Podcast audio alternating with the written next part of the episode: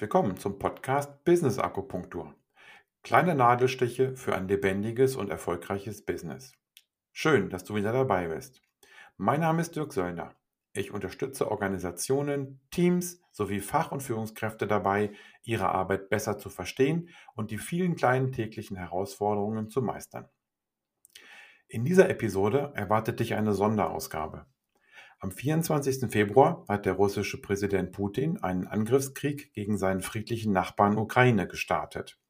Damit haben wir nach vielen friedlichen Jahrzehnten wieder einen Krieg auf westeuropäischem Boden und ganz nah an Deutschland.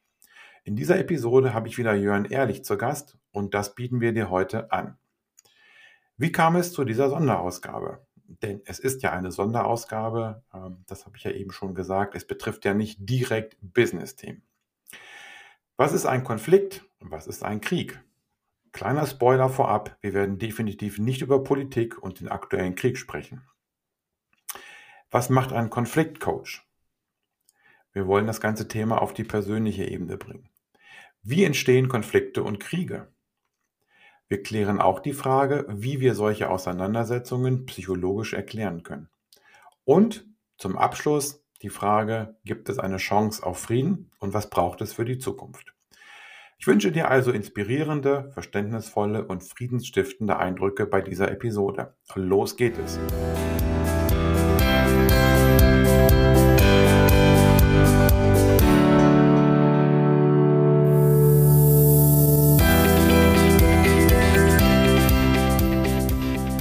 Hallo und herzlich willkommen zur vierten Episode des Podcasts Business Akupunktur. Kleine Nadelstiche für ein lebendiges und erfolgreiches Business. Meine Mission ist es, Menschen und Teams mit Empathie und fachlicher Kompetenz zu stärken. In dieser Episode erwartet dich eine Sonderausgabe. Am 24. Februar hat der russische Präsident Putin seiner Armee befohlen, das Nachbarland Ukraine anzugreifen. Damit haben wir nach vielen friedlichen Jahrzehnten wieder einen Krieg auf westeuropäischem Boden. Dieser Krieg dominiert die Nachrichten und beeinflusst für viele ganz persönlich aktuell das Leben und die Gefühlswelt. Jörn und ich möchten das nutzen, um auf Konflikte im persönlichen Umfeld einzugehen. Es wird keine Aussagen zur Politik und kein Kommentar zur globalen Lage geben. Es wird kein Fingerpointing geben, kein Blame Game, keine pauschalen Schuld, äh, Schuldzuweisungen. Es geht darum, die Bedeutung von Konflikten auf das menschliche Miteinander zu thematisieren. Deswegen auch der Titel Krieg und Frieden in dir und mit dir. Dieser Podcast soll dir normalerweise helfen zu verstehen, warum, warum im Business Dinge so laufen, wie sie laufen. Und heute dehnen wir das ein wenig auf das Zwischenmenschliche aus. Denn man kann sehr wohl Parallelen vom Krieg auf das Persönliche ziehen. Also, dann herzlich willkommen, Jörn, und lass uns vielleicht gleich die Frage klären, wie kam es zur Idee dieses Podcasts? Ja, hallo Dirk. Äh, schön, dass ich wieder dabei sein kann. Und wie wahrscheinlich wir alle, war auch ich von dem Ereignis dann doch sehr berührt, als klar war, dass es wieder Krieg gibt hier in Westeuropa. Und das hat für mich die Frage aufgeworfen, was bedeutet das eigentlich für mein näheres Umfeld? Was bedeutet das für die Stadt, in der ich lebe? Was bedeutet das für das Land? Und was bedeutet das für Europa? Und je größer man diese Frage werden lässt, desto hilfloser fühlt man sich am Anfang. Also zumindest ging mir das so. Und dann habe ich dich ja angerufen gehabt, weil ähm, wie auch viele andere Menschen aus meinem Freundes- und Bekanntenkreis gab es so eine Seite von mir, die wollte irgendetwas in Bewegung bringen, ihren Teil dazu beitragen oder seinen Teil dazu beitragen, dass ähm, wir auch die Möglichkeiten ausschöpfen, um einmal das, was passiert, vielleicht auch unter einem größeren Rahmen zu verstehen, aber auch dieses Gefühl zu haben, handlungsfähig zu sein in dieser Zeit. Ja, äh, ich habe mich natürlich überrascht, ähm, oder ich war überrascht, dass du mich angerufen hast, äh, kurz nachdem wir die letzte Folge aufgenommen hatten. Mhm. Und ähm, auch wenn ich gerne mit dir spreche, das soll jetzt kein Dauerläufer werden. Auch wenn wir das Thema eben ähm, kam mir sehr gelegen. Ähm, deswegen habe ich auch sofort zugesagt, ohne dass wir im Detail geklärt hatten, was, was besprechen wir denn? Also das große Thema war natürlich klar. Ähm, das kam für mich insofern gelegen, als dass ich für mich für 2022 mir vorgenommen hatte, eigentlich nur noch mit positiver Energie im Außen zu agieren. Also ich möchte im Gespräch mit Freunden, mit Kunden, aber auch in den sozialen Medien ähm, positive Energie ziehen und bringen. Und ähm, ich habe dann mit meiner Frau nach dem Kriegsausbruch hm, sehr intensiv gesprochen, was das für mich bedeutet, was das für uns bedeutet und wie wir beide in unserem Umfeld Frieden stiften können, friedvoll miteinander umgehen können. Und ähm, wir versuchen eben nach wie vor vom Innen ins Außen zu gehen, also aus unserem Innern heraus mit den mit einer wertschätzenden, mit einer friedvollen, mit einer menschlichen Einstellung eben das Ganze eben nach, auch nach außen zu tragen. Ähm, und ich habe zum Beispiel bei mir, für mich bei, bei Twitter entschieden, dass ich mich ein wenig zurückhalte, dass ich äh, nicht mehr ähm, auf negative Kommentare eingehe, weil ich eben zum Beispiel bei Twitter eben in den sozialen Medien bemerkt habe, da gibt es eine Menge Konflikte und wenn ich jetzt Konflikte mal weiterdenke, dann heißt das eigentlich auch Krieg. Also ich denke auch schon, dass ähm, in den sozialen Medien sichtbar ist in der Kommunikation, dass Krieg und Konflikt vielleicht gar nicht so weit auseinander liegen. Siehst du das auch so?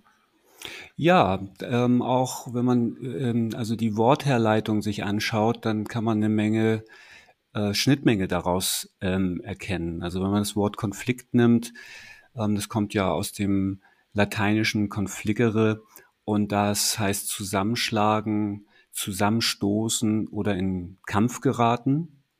Und wenn wir das Wort Krieg uns anschauen, das kommt aus dem althochdeutschen Kreck oder aus dem mittelhochdeutschen Krieg und bedeutet ursprünglich Hartnäckigkeit, Anstrengung, Streit, Kampf oder, und jetzt kommt's, bewaffnete Auseinandersetzung. Und wenn man das jetzt sich anschaut, dann kann man sagen, dass allein schon von den von, von dem, was etymologisch ableitbar ist, dass da eine sehr hohe Schnittmenge ist. Ja.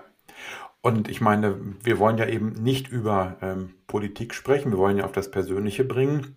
Und wenn ich mir dann überlege, gerade diese Ableitung, die du eben ähm, herbeigeführt hast, ähm, ist ja im Prinzip auf das Persönliche genauso zu übertragen. Also ob ich nun einen Krieg auf zwischen Ländern oder zwischen Völkern führe oder einen Krieg oder einen Konflikt zwischen Personen habe, zwischen Personengruppen, ist dann wahrscheinlich gleich, gleich zu sehen. Ja, also erstmal würde ich noch mal kurz ähm, auf die Begriffsbestimmung von Konflikt und Krieg eingehen. Also äh, in meiner Art, das zu denken, ist es so, dass der Konflikt als solches, also das Wort Konflikt erstmal den Zusammenstoß oder die Auseinandersetzung oder auch den inneren Zwiespalt von Menschen oder inneren Aspekten in mir beschreibt. Und der Krieg ist sozusagen eine Ausprägung der Art und Weise, wie ich diesen Konflikt dann ausagiere. Und äh, wenn wir so verschiedene Konfliktmodelle uns anschauen, beispielsweise das von Glasel, der das in neun unterschiedliche Phasen einteilt, dann ist der Krieg quasi das Ende der Fahnenstange. Das ist also eine Art, Konflikte auszuagieren, wo man sagen kann, dass sowohl der Agitator als der, der auch angegriffen wird, in einer Lose-Lose-Dramatologie gefangen sind, äh, bis dahin, dass der, der angreift, bereit ist, dann gemeinsam mit in den Abgrund sich ziehen zu lassen. Das ist natürlich nicht primär der Fokus, das will niemand, aber ähm, die Bereitschaft ist ab einer bestimmten, ab einem bestimmten Punkt dann halt ähm, äh, äh gegeben.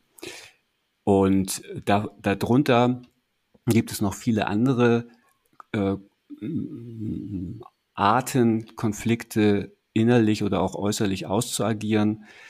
Ähm, und deswegen kann man das gestuft sehen und der Krieg ist praktisch das Ende von dem, was wir als Konflikt bezeichnen. Okay, das heißt, so ein Krieg in dem Modell, was du gerade angesprochen hast, ist ja auch nicht auf Staaten sozusagen eingeengt. Ähm, ich kann mich ja auch zwischen Personen, zwischen Menschen bekriegen, wenn man das mal so sieht, laut diesem Modell, richtig? Ja, also ich verstehe Krieg als eine Auseinandersetzung zwischen zwei oder mehreren Parteien. Und dann kann man sich fragen, worin besteht die Auseinandersetzung? Das können politische, geopolitische, militärische, soziale, wirtschaftliche, finanzielle, informelle oder psychologische Machtansprüche sein, ähm, die mindestens eine Partei hat und sich da dann auch durchsetzen will. Das heißt also, Krieg hat immer eine Vorgeschichte. Ähm, Krieg geschieht nie spontan, sondern da ist biografisch vorher was gelaufen. Das können, kann die Biografie zweier Staaten sein und muss man, wenn man jetzt, äh, das wollen wir ja nicht tun, aber ähm, die russische und die deutsche Geschichte, die hat nun mal auch eine Biografie und auch die NATO hat auch eine Biografie. Und ähm, daraus setzt sich dann ähm, auch eine Denklogik zusammen und, ähm, und aus all diesen Elementen äh, entstehen dann in den Köpfen der Menschen, also auch in den Köpfen der politisch denkenden Menschen oder der politisch Verantwortlichen dann äh, Entschlüsse, etwas zu tun oder zu lassen. Mhm. Ähm, ein Krieg ist immer gewalttätig. Ähm, das kann eine Gewalt sein, die nach innen ausgerichtet ist. Also dann führe ich sozusagen den Krieg in mir selbst. Ähm, und das kann nach außen hin gerichtet sein. In jedem Fall ist es ein Akt der Aggression. Mhm. Das ähm, muss man ganz klar so sehen. Ja, der Titel, den haben wir ja gewählt, Krieg und Frieden in dir und mit dir. Ähm, das ist vielleicht so ein bisschen abstrakt erstmal formuliert, aber ähm, er soll ja ein bisschen auf das hinwirken, was wir für uns oder was, was aus unserer Sicht Menschen für sich persönlich daraus ableiten können.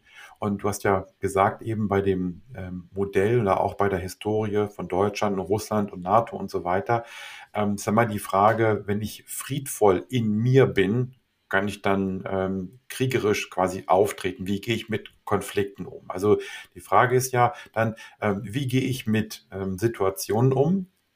Wie gehe ich mit einer Auseinandersetzung um, ähm, wenn ich in mir vielleicht friedvoll bin? Ähm, ja.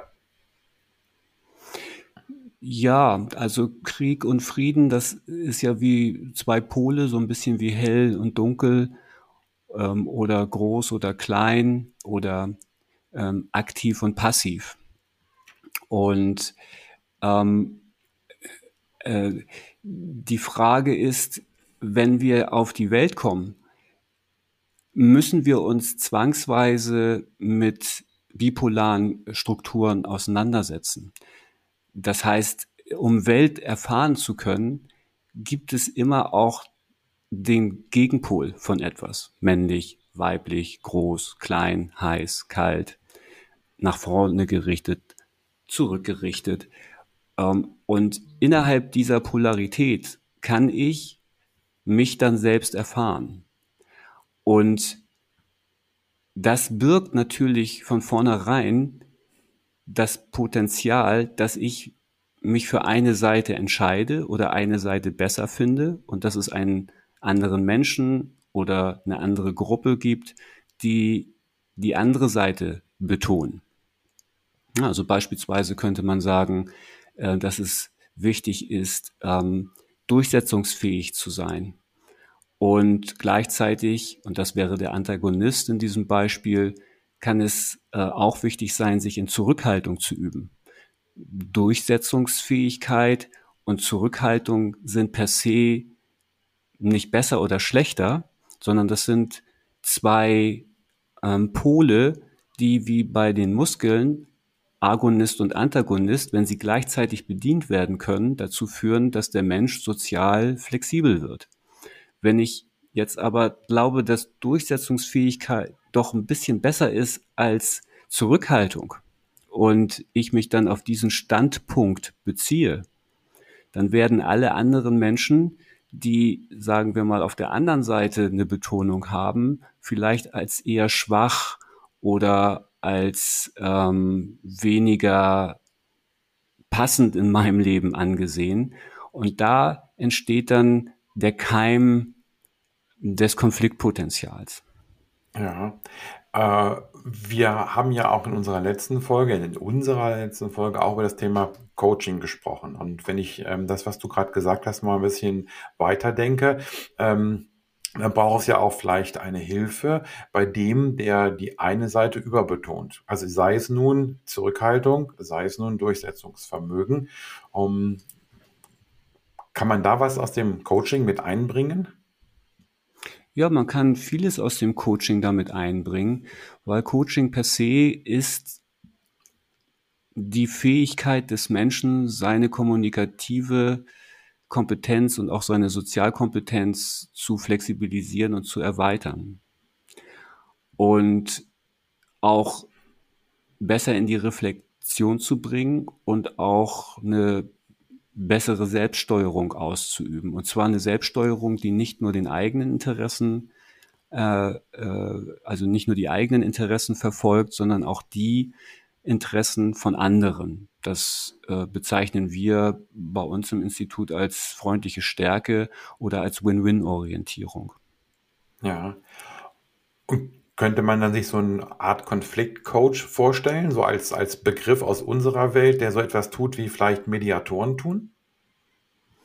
Ja, das wird ja auch genommen. Also Rechtsanwälte ähm, fühlen sich ja auch mehr und mehr eingeladen, solche Zusatzqualifikationen wahrzunehmen, um auch unnötige Rechtsstreits zu vermeiden. Also wenn man jetzt den Krieg als, als das Ende der Fahnenstange ansieht, dann ist das so ein bisschen wie in der Notfallmedizin. Ähm, also wenn man erstmal da angekommen ist, wenn der Patient blutet und starke Schmerzen hat, dann macht es auch überhaupt keinen Sinn mehr, über homöopathische Mittel oder über, ähm, über Massagen nachzudenken, sondern dann ist knallharte Notfallmedizin angesagt. Dann muss man den stabilisieren, dann muss da eine Notfalloperation durchgeführt werden und so ist es in äh, kriegerischen Szenarien auch. Ähm, dann greifen, sagen wir mal, ganz andere Gesetzmäßigkeiten. Interessant wäre auch für zukünftige Zeiten sich die Frage zu stellen, was müsste ein einzelner Mensch tun oder was müssten auch Gruppen von Menschen können, und, um dann zu tun oder zu lassen, damit diese Notfallsituation gar nicht erst eintritt. Das ist ja. die spannende Frage. Ja. Und da ähm, kann Coaching oder Mediation oder Sozialkompetenz im Allgemeinen ähm, signifikant eine Unterstützung bieten. Ja. Ähm, dann lass uns mal ein bisschen ähm, gucken. Du hast ja eben gesprochen von der Ende der Fahnenstange. Also wenn wir uns im Krieg befinden oder wenn sich zwei Parteien in einem Krieg befinden, ähm, wie kommt es denn dahin? Also ich muss ja quasi die Fahnenstange auch ein bisschen hochklettern. Also wie entstehen Konflikte und wie entsteht Krieg? Ja, das ist eine gute Frage. Also man muss erstmal verstehen, dass wenn wir auf die Welt kommen, dann bräuchten wir eigentlich eine Bedienungsanleitung, um uns hier angemessen auf diesem Planeten zurechtzufinden. Also wenn man sich ein neues Auto kauft, äh, dann kriegt man eine CD-ROM äh, mitgeliefert und oder ein riesiges Handbuch, um das Auto zu verstehen.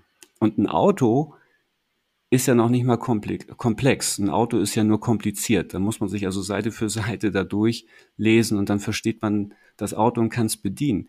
Mensch ist, ist nicht kompliziert, sondern der ist total komplex und ähm, also auch situativ ähm, in seinem Verhalten sehr unterschiedlich äh, zu bewerten und zeigt auch äh, situativ ganz unterschiedliches Verhalten. Und eigentlich bräuchten wir dafür äh, eine Schule. Eine Schule, die uns beibringt, wie wir uns in unterschiedlichen Situationen sozial angemessen verhalten können. Und eigentlich sollte das das Elternhaus bieten oder der Kindergarten, die Schule. Ähm, und all diese Institutionen sind oft selbst nicht ausreichend geschult, um uns beizubringen, wie man beispielsweise Konflikte angemessen austrägt. Also da muss man einfach nur auf den äh, auf Film und Fernsehen schauen. Da wird uns äh, fortlaufend ein eher männliches Durchsetzungsmodell präsentiert. Dominant, stark und unbeugsam, das äh, bestenfalls dann für das Recht kämpft. Ich war jetzt gerade in dem neuen Batman-Film, der ist übrigens sehr gelungen, ähm, und da gibt's eine Sequenz, da wird äh, der Hauptprotagonist, also Batman, gefragt, wer er ist. Und Batman sagt dann in tiefer Stimmung, ich bin die Vergeltung. Und das ist das Modell, das uns Film und Fernsehen präsentiert. Dann leben wir noch in der Leistungsgesellschaft. Ne, also da äh, lernen wir eher Ellbogen auszufahren, äh, im Wettkampf zu, äh, zu bestehen. Ähm, Sieg und Niederlage ist sehr ausgeprägt. Das finden wir im Sport, aber auch in den Gesellschaftsspielen wieder. Das heißt, also in vielen Bereichen ähm, des Kindseins äh, wird uns gezeigt, dass, dass es Gewinner und Verlierer gibt, aber wir haben ganz wenig ähm, ähm, Lernflächen und auch Modelle, wo uns wirklich gutes, kooperatives Miteinander gezeigt wird, wie man Konflikte nachhaltig lösen kann und dass vielleicht auch Rücksichtnahme ähm, und ähm, äh, Zurückhaltung manchmal bessere Antworten sind, als sich mit den Ellbogen durchzusetzen.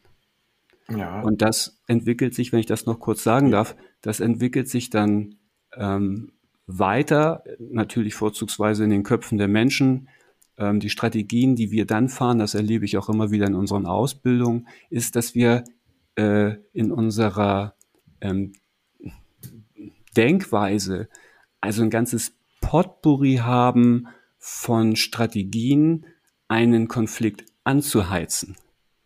Also wenn ich, wenn, wenn ich Teilnehmer einlade, ähm, ad hoc einen Streit anzuzetteln, dann können die das, ohne dass die ein Drehbuch brauchen, innerhalb von 0,2 Sekunden abrufen und können einen deftigen Streit inszenieren. Und wenn ich dann frage, welche Ingredienzien braucht es denn, um einen Konflikt anzuheizen? Dann haben wir innerhalb von fünf Minuten zwei Flipcharts mit äh, interessanten Hinweisen zusammengeschrieben. Wenn ich aber frage, was braucht es, um den zu, äh, zu entschärfen oder um klug einen Konflikt zu lösen, dann gehen alle erstmal in Trance und müssen viel länger darüber nachdenken. Also es ist leichter, andere anzuklagen, Schuldvorwürfe zu machen, den anderen für dumm, böse und krank äh, zu kennzeichnen, eine Opfer-Täter-Logik ähm, ins Leben zu rufen, also die Suche nach einer Ursache, nach einem möglichen Täter, nach jemandem, der angefangen hat, als dass man Konflikte wahrnimmt als etwas, wo beide Seiten dran beteiligt sind und äh, wo man einen Eigenanteil drin suchen kann. Ja, ich finde es in dem äh, Kontext interessant. Du hast ja gerade von Spielen gesprochen. Ähm, mhm. Da haben wir ja auch eine Wettbewerbssituation.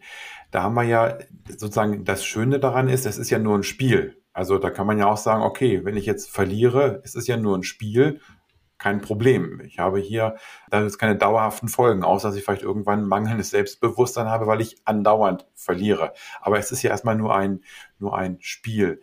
Interessant finde ich auch, dass zumindest so in, in meiner ähm, Umgebung, in meiner Familie und so weiter, wir sehr häufig mittlerweile Spiele spielen, wo, wo man nur gemeinsam gewinnt. Also wo nicht mehr dieses klassische, es ist einer der Erste, irgendwer kauft die Schlossallee und nimmt die anderen aus oder so. Es geht darum, dass man nur gemeinsam gewinnt. Und es geht eigentlich nicht darum, eben sozusagen zu gewinnen, sondern quasi gemeinsam dieses Spiel zu spielen. Diese ganzen Exit-Spiele beispielsweise, wo man ja nur gemeinsam rauskommt und, und, und. Da gibt es ja ganz viele Beispiele an Spielen, wo ein Wettbewerb ja letzten Endes dann quasi gar nicht vorhanden ist, sondern man kommt nur gemeinsam zum Ziel. Hm. Und ich, ich bezweifle, dass das die Großzahl oder die Mehrzahl der Spiele sind. Ja. Also wenn ich in das Kinderzimmer bei uns schaue, ähm, dann äh, finde ich da auch eher Spiele wie Mensch ärgere dich nicht. Ähm, oder auch Schach ist ja letztendlich auch ein kriegerisches Spiel oder Go. Ne? Mhm. Ne, also auch die, oder Mühle oder Dame. Also am Ende gibt's immer einen, einen Sieger und einen Verlierer. Das ist halt auch spannend. Ne? Also äh, ein Kooperationsspiel so zu gestalten, dass dann Spannung auf, äh, äh, taucht. Ähm, das ist auch nicht so einfach zu erfinden, aber es wäre äh, aus meiner Sicht, gerade jetzt was das 21. Jahrhundert anbelangt, notwendig, dass, dass, dass es davon äh, viel mehr gäbe und dass es, wie ich ja vorhin auch schon gesagt habe, also viel mehr Umwelten gibt, in dem ich dieses kooperative ähm, soziale Verhalten in der Tiefe auch lernen und begreifen kann. Und dabei erleben kann, dass es mir auch Vorteile bringt. Ähm, weil letzten Endes, wenn wir dieses ähm, Bewusstsein haben, ähm, the winner takes it all, dann möchte ich ja auch Gewinner sein. Dann möchte ich ja den anderen vielleicht nicht ähm, ums Leben bringen, aber zumindest möchte ich mir mein Recht nehmen, wenn, ich so denke, ähm, dass ich sage, okay, ich gewinne und dann gehört das, was ich mir da erstritten habe, gehört dann mir. Und dann muss man eben auch erleben, dass es positiv ist, wenn man etwas gemeinsam erreicht, dass man also auch vielleicht gemeinsam dabei ist äh, und gemeinsam mehr erreicht. Ähm, ich will jetzt mal nicht ausschweifen auf das Thema Team, im, im Business, weil das könnten wir, da könnten wir das ganze Thema wieder abbiegen. Wir wollen ja bei dem Thema Konflikten und, und Kriegen bleiben. Ähm, das hast du so, so schön erklärt, wo man das sieht. Ich denke auch, wenn man auf, auf, äh, auf Spielplätze geht, wenn man in den Kindergarten geht, wenn es mal nicht ähm, sozusagen gesteuert ist, dann sieht man das da ganz genauso. Ähm, vielleicht können wir noch ein bisschen darauf eingehen, wie man das so erklären kann, wie man das psychologisch erklären kann. Hm. Ja, also ich will den Konflikt auch nicht verdammen, weil der Konflikt ist nun mal ein natürlicher Bestandteil des Lebens und der resultiert aus dieser Bipolarität, in der wir uns nun mal befinden. Also unsere Welt ist nun mal von Widersprüchen ge äh, gekennzeichnet und innerhalb dieser Widersprüche müssen wir uns auch selbst finden. Das ist ähm, Teil des Erkenntnis- und auch des Lernprozesses. Das ist nun mal so. Die Frage ist, wie lernen wir da mit bestmöglichst umzugehen? Und um das zu verstehen, muss man auch ein Stück weit erstmal verstehen, woher der Mensch kommt, weil wir sind letztendlich, also ich jetzt ein bisschen prosarisch ausgedrückt, sind wir zwischen Himmel und Erde eingebunden. Das heißt also, es gibt Strukturen in uns, ähm, und das sind eher die Erdstrukturen, ähm, die sind darauf gepolt, ähm, erstmal sich für das nackte Überleben einzusetzen. Das kann man ganz leicht erfahren. Schick mal jemanden äh, um 24 Uhr nachts ähm, alleine auf den Friedhof oder lass den mal irgendwie in den Wald spazieren gehen und ähm, der hat vielleicht allerbeste Laune und dann knackt es und es ist so ein Knacken, das hat er noch nie gehört, aber es ist relativ nah, dann wird er all seine gute Laune sofort vergessen und wird sich erstmal auf dieses Knacken konzentrieren, um herauszufinden, ob das vielleicht ähm, ein Geräusch ist, was lebensbedrohlich ist. Das heißt also, wir sind von Natur aus erstmal darauf auch gepolt, ähm, das Prinzip Safety First zu realisieren. Und dafür haben wir ein, ein Gehirn, das ist darauf ähm, abonniert, könnte man sagen. Das ist unser Stammhirn. Das handelt reflexhaft, das positioniert sich sofort und ist auch sofort bereit zu handeln und in Aktion zu treten, weil stammesgeschichtlich gesehen ist es so, dass jede Sekunde zählt. Wer bei drei nicht auf dem Baum ist, der wird vom Säbelzahntiger gefressen. Das ist ganz tief in unserer DNA verankert und da soll auch unser ähm, Neokortex gar nicht dazwischen funken. Also der wird sozusagen amputiert, neurologisch, ähm, so dass das Stammhirn dann sich mit ganzer Kraft durchsetzen kann. Und dieses Gehirn ähm, ist da und auch ständig bereit, in Aktion zu gehen. Und gleichzeitig ähm, sind wir mit der anderen Achse auch verbunden mit dem Himmel. Das heißt, wir besitzen einen Neokortex, wir besitzen die Fähigkeit, systemisch zu denken, wir sind liebesfähig, ähm, wir können uns ähm, für geistige und spirituelle Aspekte des Lebens öffnen. Wir wollen uns auch selbst verwirklichen. Das ist die Situation, in der wir uns bewegen und irgendwo dazwischen gibt es dann noch so ein drittes Gehirn, das sogenannte limbische System. Ähm, das ist äh, wichtig, um soziale Prozesse zu organisieren, um miteinander auszukommen, aber auch um starke Gefühle zu erleben ähm, und entsprechend ähm, ja empfindsam zu sein, äh, sowohl was die eigene Lebenssituation anbelangt und das eigene Empfinden, als auch im Sinne der Empathie, wie es anderen geht. So, das ist die, das ist die Grundausrüstung, mit der wir unterwegs sind.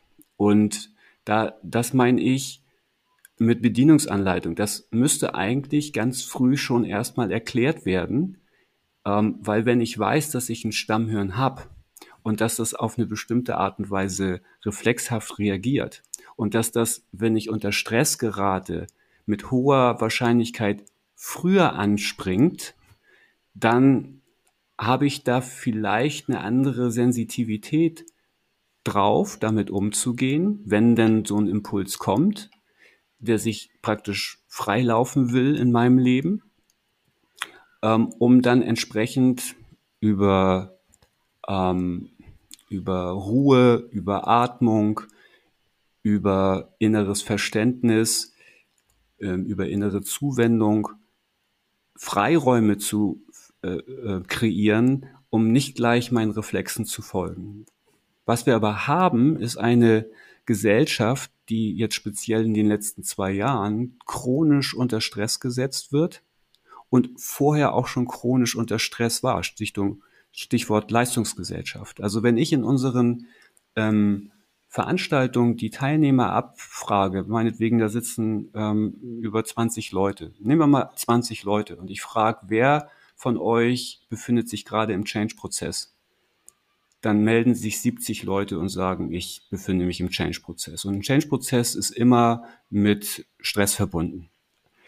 Ähm, das ist immer eine Herausforderung, auch für das psychische System. Also das heißt, die Menschen waren vorher schon gestresst, dann kam Corona und die gesamte Berichterstattung darüber. Das hat uns zusätzlich gestresst. Und ähm, dann ist die Wahrscheinlichkeit also, dass diese Gehirnareale ähm, eher bereit sind zu funken und auch die Vorherrschaft zu übernehmen, ähm, dann ist das sehr schnell gegeben. Ja, ja. Und ähm, ja, bitte. Ich könnte könnt noch einen raushauen. also, dann also, noch einen raus, ja. an dieser Stelle noch, noch oder noch aufsetzen. Ähm, also das ist, das ist erstmal die Basis. Wenn das Kind jetzt auf die Welt kommt, dann, dann will das eigentlich erstmal nur geliebt werden. Also wir, wir kommen auf die Welt und das Erste, was wir brauchen, das das wichtigste Elixier, ähm, das ist, dass da Menschen sind, bestenfalls Mutter und Vater, und auch andere uns sehr nahestehende Menschen, die uns freundlich anschauen, die uns Zuversicht spenden und die uns willkommen heißen auf dieser Welt. Und dann, wenn wir dann anfangen, äh, produktiv zu werden, und produktiv werden wir dann an dem Punkt, wo wir anfangen zu gehen oder zu krabbeln, wenn wir also uns die Welt erobern und das erste Mal ein kleines Bild malen, dann wollen wir für das, was wir tun können, wollen wir Anerkennung für die Leistung, die wir erbringen. Und da sind wir alle mehr oder weniger verletzt worden. Also wir haben, die meisten von uns haben an dieser Stelle einfach zu wenig Futter gekriegt.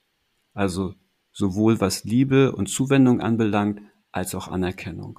Das führt dazu, dass wir verletzt sind und, und um diesen Schmerz und die daraus äh, entstehende Sehnsucht und vielleicht auch die Wut und die Aggression und die Trauer, die Enttäuschung oder die Verzweiflung, die aus sowas entstehen kann, um die dann im späteren Alter nicht spüren zu müssen, versuchen wir jetzt Ausweichbewegungen hinzukriegen.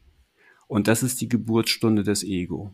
Das heißt, das Ego ist Segen und Fluch zur gleichen Zeit, weil das Ego, dem kommt jetzt die Aufgabe zu, uns vor diesem ähm, vor diesem frühen Schmerz zu bewahren. Und je, je früher der Schmerz in unser Leben gekommen ist, desto nachhaltiger, desto tiefer ist er in uns verwurzelt und ähm, desto größer sind auch die Abwehrstrategien des Egos, diesen Schmerz nicht nochmal aufkommen zu lassen.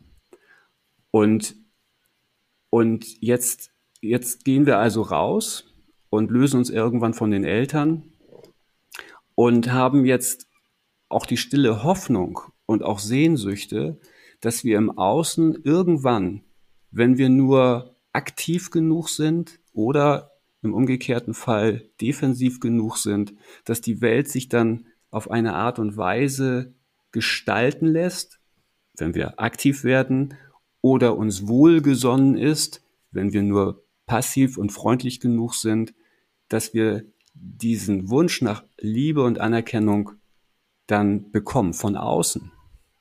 Das heißt, wir, wir bauen also durch, durch unser Verhalten, versuchen wir jetzt eine Welt aufzubauen, ähm, in der uns das Außen sozusagen ein Trostpflaster gibt ähm, für den Schmerz, den wir im Innen haben. Dadurch werden erstmal Beziehungen ziemlich schräge, weil wir lieben den Menschen dann nicht dafür, dass er so ist, wie er ist, sondern dafür, dass er uns täglich das Pflaster draufklebt, das wir brauchen, um unseren eigenen Schmerz nicht zu spüren. Oder wenn wir sagen, ich verzichte auf die Anerkennung der anderen, dann kompensiere ich diese, diese Not oder diese Sehnsucht oder diese, diesen Schmerz auf eine andere Art und Weise, beispielsweise, dass ich dann diese Minderwertigkeit oder die Angst oder die Verzweiflung, die dahinter steckt, kompensiere, indem ich ein Held werde oder eine Heldin. Dann baue ich große Häuser, dann häufig Reichtum an, dann versuche ich vielleicht andere so zu unterdrücken, wie ich mich selbst unterdrückt gefühlt habe. Und das ist dann ähm, sozusagen die Geburtsstunde der Projektion. Das heißt also all das, was ich eigentlich für mich selbst tun müsste, damit es mir besser geht, damit dieser Krieg, der in mir herrscht, oder diese Leere, die in mir ist, oder wie immer sich das ausdrückt, das äh, projiziere ich jetzt nach außen und erkläre im wahrsten Sinne des Wortes dann dem Außen der, den Krieg, weil die Welt sich nicht so bauen lässt, wie ich sie bräuchte, damit ich mich wohlfühle. Die Welt wird sich aber nie so bauen, wie ich sie brauche, sondern unsere Aufgabe besteht darin, also auf eine erwachsene Art und Weise uns diesem, ich sag mal, Schmerz oder dieser Angst zu stellen oder diesen Widersprüchen in uns.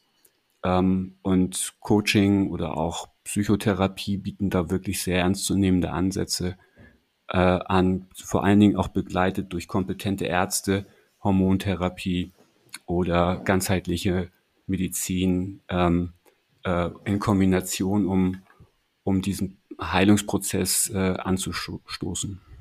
Ja, und das, was du gerade so schön erzählt hast, ist ja auch eben ein Grund, warum wir das, ähm, diese e-, Episode Krieg und Frieden in dir und mit dir ähm, genannt haben. Es geht ja darum, dass man den Frieden in sich findet und auch den Frieden mit anderen, also auch die, den anderen die Möglichkeit gibt, den Frieden mit mir selbst oder den, ja, die Fried, das friedliche Zusammenleben mit mir zu ermöglichen. Und ähm, sollte vielleicht mal so einen Hinweis auf diesen, ja, auf unseren Titel hier, auf unseren ausgewählten Titel geben.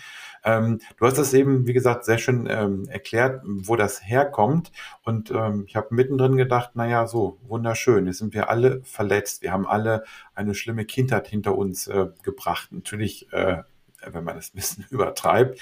Ähm, aber was können wir jetzt daraus lernen? Also dieser, dieser Podcast, diese Episoden sollen ja auch Tipps geben, wie man etwas verändern kann. Also gibt es einfach von dir so ein paar Punkte, wo du erlebt hast, das kann funktionieren, das kann sehr schön funktionieren, das ist sehr, sehr hilfreich. Also wie kriegen wir Frieden in uns und mit uns? Hm. Ja, das ist eine sehr große Frage. ähm, und ich versuche die mal die Antwort ähm, möglichst kurz zu halten. Also was, was wären also konkrete, konkrete Ansätze? Also ich glaube, erstmal müssten wir unterscheiden zwischen zwei Aktionsebenen, wo wir ansetzen könnten als Einzelpersonen und dann später auch gemeinsam mit anderen Menschen, die auch Interesse haben, diesen Weg zu gehen. Ähm, ich unterscheide äh, bei diesen Aktionsebenen in, der, in die sogenannte Außenarchitektur und in die sogenannte Innenarchitektur. Unsere Gesellschaft ist ähm, so organisiert, dass wir lernen, auch äh, schon sehr früh, uns auf das Außen auszurichten. Und äh, das ist auch verständlich, weil das Baby erfährt ja den gesamten Schutz, die ganze Liebe, die gesamte Anerkennung zunächst einmal von außen. Also es wird gewickelt, die Nahrung wird geliefert, ähm, es wird gestreichelt, es wird umarmt. Also ist ja die Annahme, dass all das Gute, in Klammern und natürlich auch all das Schlechte, in Anführungsstrichen, von außen kommt. Und dann ist es auch naheliegend zu glauben, man müsste das Außen entsprechend nur beeinflussen. Das tut das Baby in seiner Form, indem es weint ähm, oder schreit. Ähm, und Erwachsene tun das halt auch, nur sie haben halt dann ähm, ausdifferenziertere Strategien, um das Außen, die Außenarchitektur ähm, zu organisieren. Ähm, was man was man da machen kann, das würde ich gerne gleich äh, sagen, weil ich glaube, es gibt eine Art Vorfahrtsregel. Man sollte sich zunächst einmal erstmal mit seiner Innenarchitektur beschäftigen also wie so eine Vorfahrtsregelung, zuerst innen, dann außen, so ein bisschen wie rechts vor links. Und die Innenarchitektur, ähm, die müsste erstmal wahrgenommen werden, weil viele Leute, ähm, wenn die die Einladung bekommen, also sich mit sich selbst zu beschäftigen, dann, dann sind die blank. Also, ähm, und nach zwei Minuten werden die unruhig ähm, weil sie nichts mit sich anzufangen wissen. Das ist also eigentlich nur ein Körper mit Verdauungsorgane und da kann man und Muskeln, die den Körper von A nach B bringen. Das ist natürlich nur eine sehr rudimentäre ähm, Auffassung von dem, was da im Innen stattdessen auch noch zu finden wäre. Also wir bräuchten da die Fähigkeit, erstmal ähm, über die Selbstbeobachtung ähm, uns selbst besser kennenzulernen. Und wenn wir das tun, dann werden wir feststellen, es gibt emotionale Seiten, es gibt kognitive Seiten, es gibt organische Seiten oder biologische Seiten, also der Körper hat halt auch Empfindungen ähm, und es gibt vielleicht auch Intuition, Eingaben, ein Bauchgefühl und dann fängt unsere Welt an, schon mal differenzierter zu werden.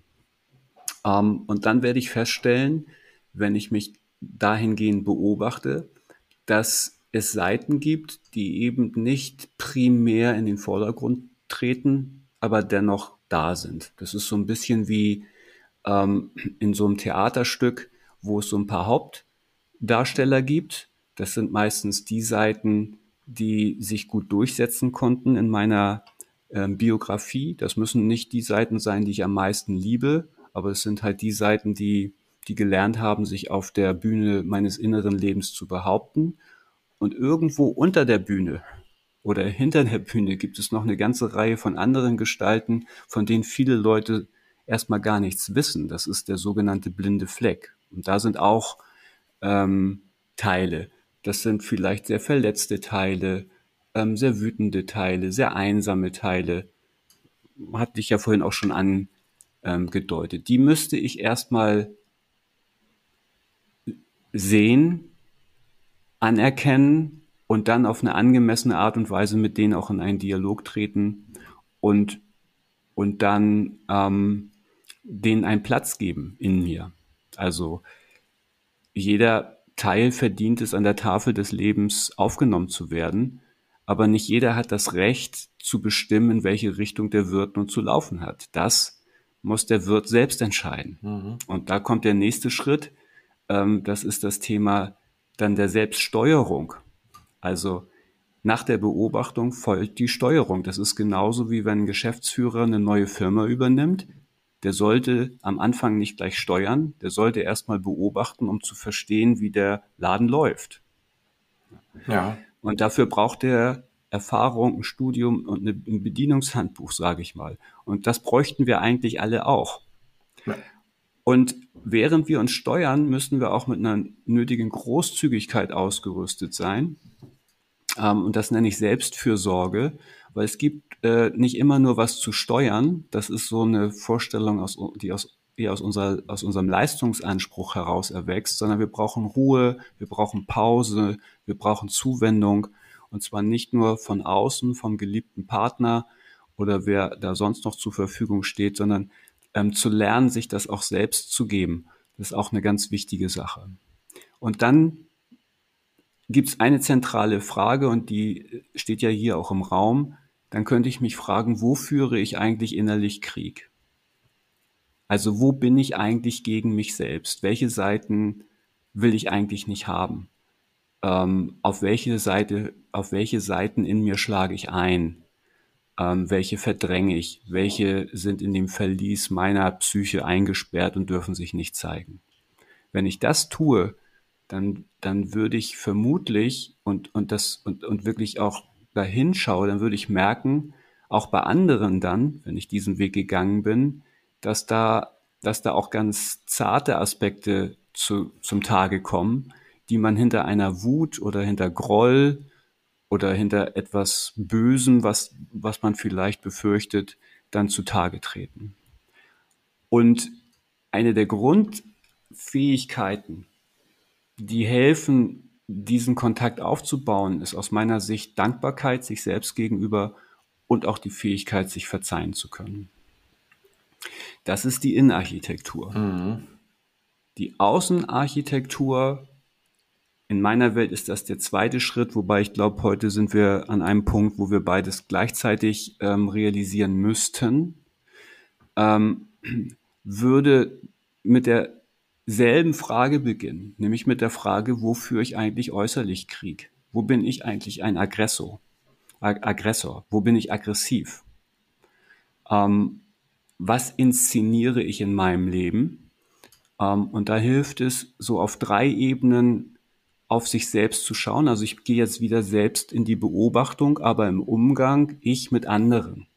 Ich mit meinem Chef, ich mit meinen Kollegen, ich mit meiner Partnerin, ich mit meinen Kindern. Und dann werden wir feststellen, dass wir permanent dabei sind, Kleinkriege anzuzetteln, ich, in Anführungsstrichen. Mhm.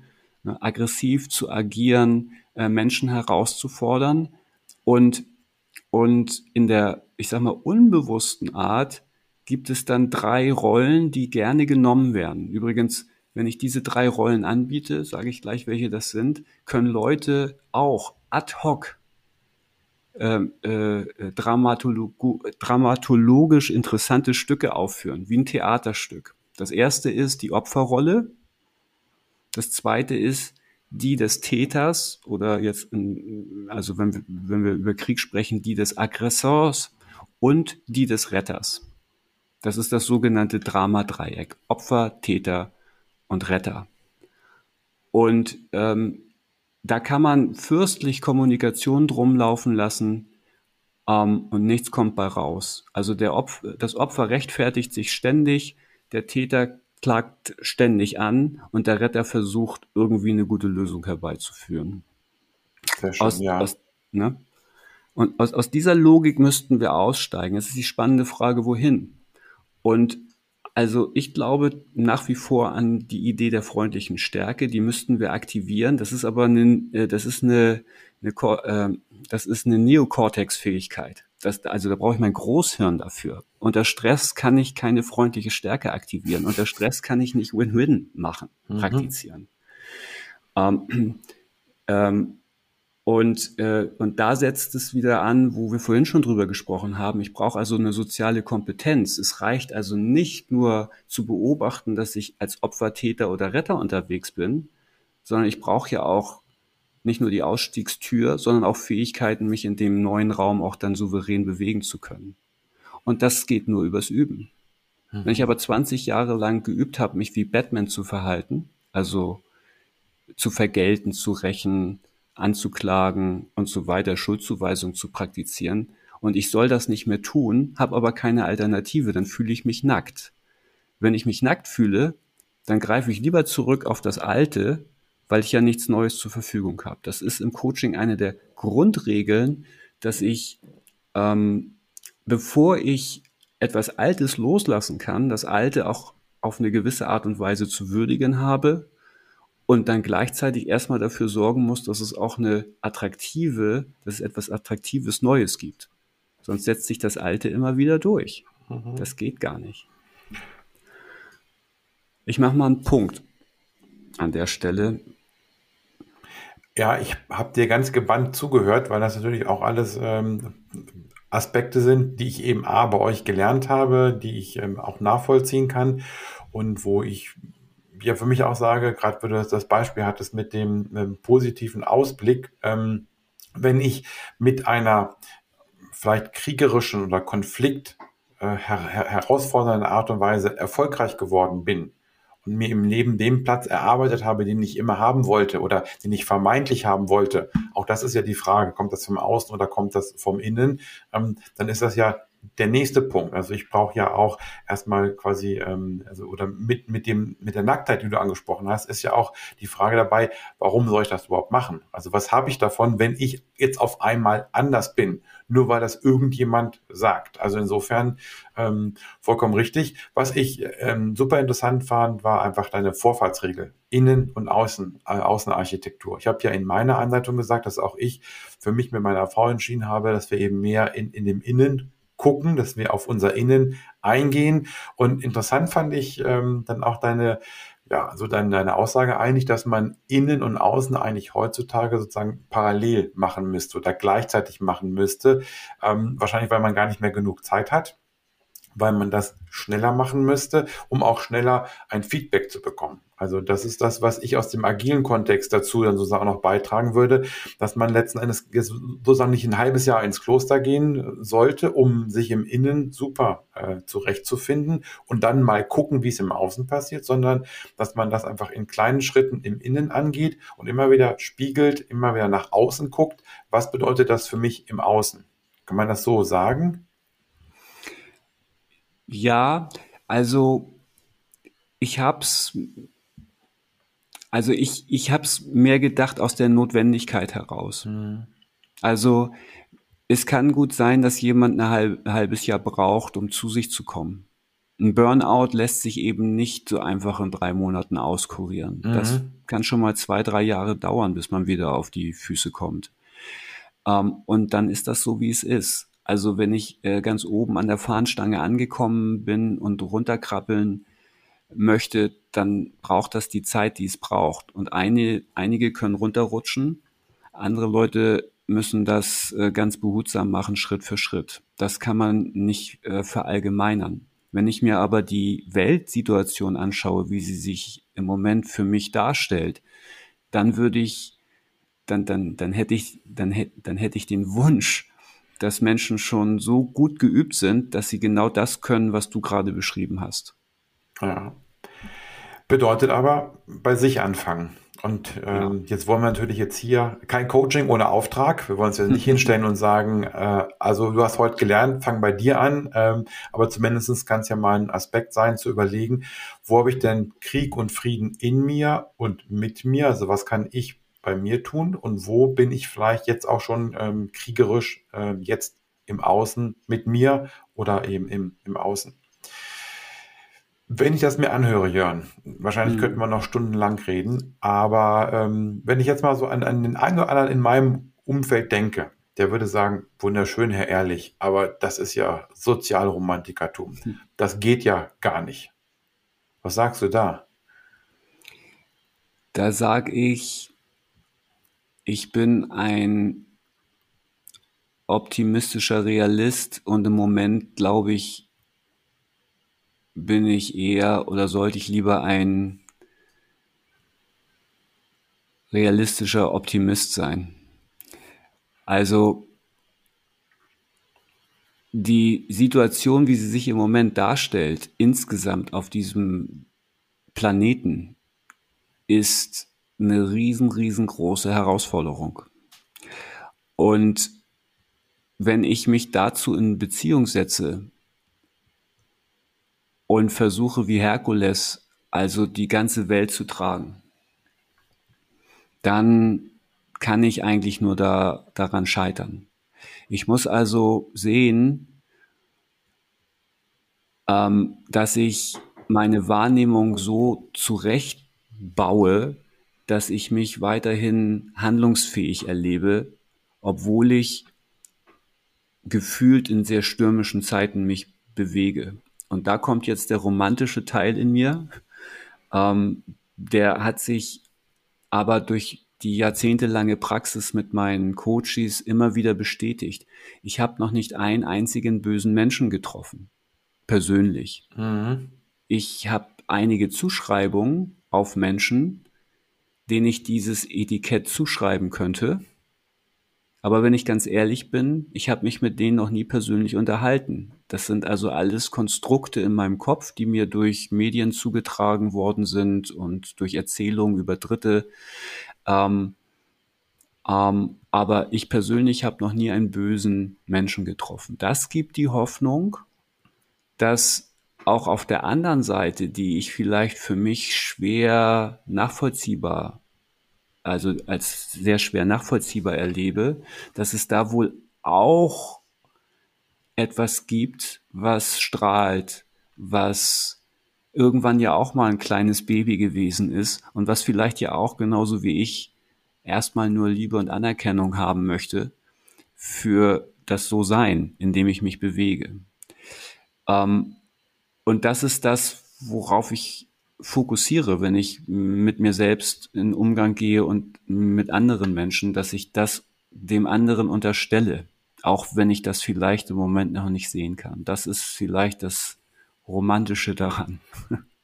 Also, du würdest sagen, du bist ein Sozialromantiker, ähm, aber mit ganz viel Blick auf Optimismus und auch Realismus. Ja, so könnte man das sagen. Ich versuche so eine Art Schlusssatz hinzubekommen ähm, und auch dahin zu kommen, dass, dass wir diese Frage, bist du ein Sozialromantiker, eben beantworten und nicht mit der Beraterantwort, das kommt drauf an oder wie auch immer. Also ähm, ich fand das eine sehr aufschlussreiche Antwort und auch diesen Switch zwischen ähm, realistischer Optimist und optimistischer Realist. Also ähm, fand ich schon sehr, sehr interessant. Ja, ähm, Brennt dir noch irgendwas auf der Seele, was du zu diesem Thema loswerden möchtest? Ja, also wenn du mir noch zwei Minuten gibst, würde ich das kurz noch loswerden. Bitte. Also die ergaunere ich mir jetzt noch. Ja. Ähm, ähm, weil für mich steht tatsächlich im Raum noch, was braucht es für die Zukunft. Mhm. Und ähm, ich glaube, es braucht in erster Linie mehr Selbstverständnis. Also wir müssen unser Selbst mehr verstehen. Das heißt, wir brauchen eine Art Bedienungsanleitung für den Homo sapiens, der jetzt nun mal gerade im 21. Jahrhundert lebt. Und dann brauchen wir Orte, wo man ähm, diese Bedienungsanleitung nicht nur liest und auch versteht, sondern ähm, Orte, wo man das lernen, üben und praktizieren kann. Und das kann ein Weiterbildungsinstitut sein, aber das ist eigentlich bei dem, was wir heute zu stemmen haben und auch zukünftig zu stemmen haben werden, ist das zu wenig. Wir brauchen viel größere, äh, getragenere Orte, Schulen, Kindergärten, Familiensysteme, ähm, äh, die alle das Ziel haben, die Introspektionsfähigkeit, also die Selbstbeobachtungsfähigkeit, die, die in den Vordergrund zu heben. Ähm, und das setzt voraus, ähm, also mehr soziale Gerechtigkeit. Also ähm, und da das wäre jetzt ein großes Fass, mhm. ähm, ähm, das wir aufmachen würden. Da, da steige ich jetzt auch nicht drauf ein, aber man kann sagen, 26 weiße Männer besitzen fast die Hälfte des Weltvermögens. Das kann nicht gerecht sein. Das kann nicht gerecht sein. Und ähm, der Ausweg könnte sein, bei all dem, was wir vielleicht sonst noch zu lernen haben, also dieses Wort Empathie wieder größer zu schreiben und ähm, zu schauen, wie, wie gut kann ich das jetzt schon ausweiten. Also auf meine Familie, auf, auf meinen Stadtteil, das ist ja schon schwierig. Ähm, aber ich glaube, es, die Zeit ist reif, äh, auf möglichst viele Menschen auszuweiten, bestenfalls natürlich auf alle. Ich weiß, dass das schwierig ist, aber im Moment sterben alle zehn Sekunden, stirbt ein Kind an den Folgen von Hunger. Dagegen erscheint der Krieg, dieser wirklich bestialische Krieg, den wir jetzt gerade erleben, wirklich auch nur wie ein, ein, ein weiterer Fehltritt der Menschheit. Ähm, und wir müssten unser Empathievermögen wahrscheinlich, damit es auch langfristig gut läuft, auf die Tiere die Pflanzen und letztendlich auch auf die gesamte Erde ausweiten. Das das ist das, was wir vor uns haben. Und das ist keine kleine Aufgabe, aber wir sind ja jetzt fast acht, Billion, äh, acht Milliarden Menschen. Also jetzt kommt der Romantiker wieder in mir durch. Ähm, da werden doch einige zu finden sein, die vielleicht auch Lust haben, in diese Richtung zu gehen. Sehr schön. Und ähm, wenn ich diese Leute suche, kann ich ja erstmal bei mir anfangen. Und wenn ich das bei mir gefunden habe, dann kann ich ja in meinem Umfeld äh, etwas suchen und dann auch finden. Sehr schön. Jörn, das war ein tolles Schlusswort. Ähm, und das war jetzt für uns alle die vierte Episode des Podcasts Business Akupunktur. Ich hoffe, dass die, dass diese Episode euch gefallen hat und insbesondere das Thema Krieg und Frieden in dir und mit dir, ähm, dass ihr das als Sonderausgabe nutzen könnt. Und in Anlehnung an den Untertitel würde ich mich freuen, wenn Jörn und ich euch kleine Ladestiche, natürlich in dieser Stelle schmerzlos und positiv, für ein verständnisvolleres und auch ein friedlicheres Miteinander initiieren konnten. Und ähm, ich werde in der nächsten Episode das Thema gewaltfreie Kommunikation mal behandeln. Das ist dann quasi so eine inhaltliche Fortsetzung dieses Gesprächs und wird vielleicht auch noch ein bisschen ja, mehr Werkzeug euch an die Hand geben im Außen und im Innen. Also Jörn, vielen Dank für dein Gastsein heute hier, für die Inspiration. Und ähm, ich würde sagen, bis irgendwann, bis zum nächsten Mal. Dankeschön.